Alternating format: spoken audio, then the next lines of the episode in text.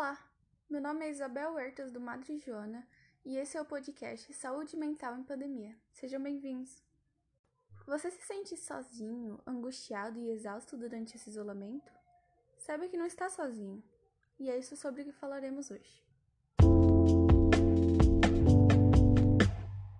Há muitas situações no cotidiano que podem ser difíceis de lidar, mas tudo isso fica mais difícil quando você é retirado repentinamente daqueles problemas do dia a dia e é colocado em uma situação de vida completamente nova e diferente.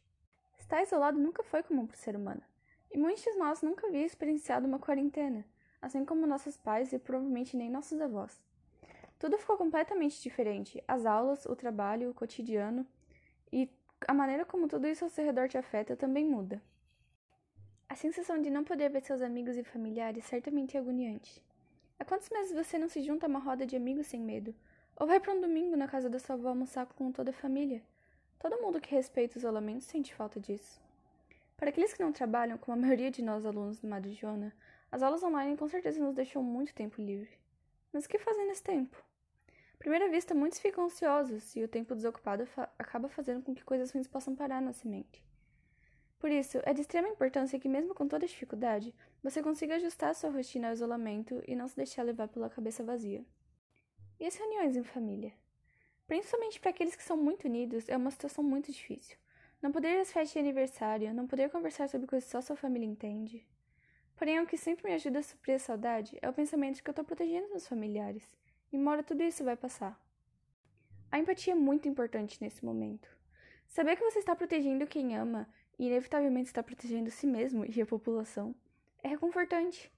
Seguir as instruções de cuidado é o mínimo que podemos fazer. Por mais agoniante que seja e cansativo, por mais que pensamos que somos jovens e saudáveis e nada nunca vai acontecer com a gente, temos que seguir. Porque até mesmo jovens saudáveis estão sendo vítimas, e você pode não ser uma, mas seu vizinho ou um familiar dele ou alguém extremamente distante pode não ter a mesma sorte. Sempre respeite as orientações.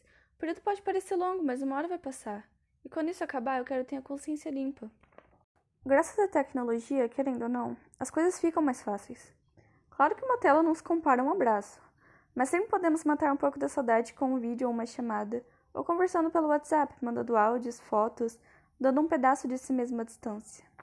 O ensino também está sendo dessa maneira, e por mais que seja difícil aprender sem os professores por perto, eles também estão dando o melhor de si para que isso seja mais fácil. Mas apesar de tudo isso, há sempre algo bom. Com esse ano aprendemos o valor do contato, da rotina e de tudo que não podemos ter agora.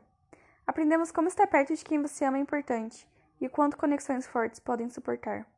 Tudo que nos resta é ter esperança para um 2021 melhor e conhecer como evoluímos nesse momento. Obviamente, o vírus ainda vai estar aqui ano que vem, mas estamos cada vez mais perto de vencermos ele, e as mudanças ainda continuam.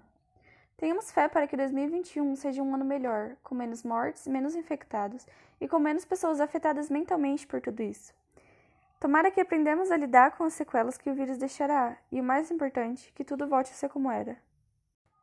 E agora, uma citação de Paulo Freire para 2021.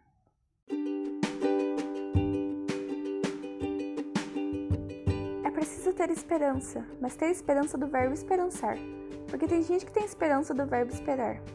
E esperança do verbo esperar não é esperança, é espera.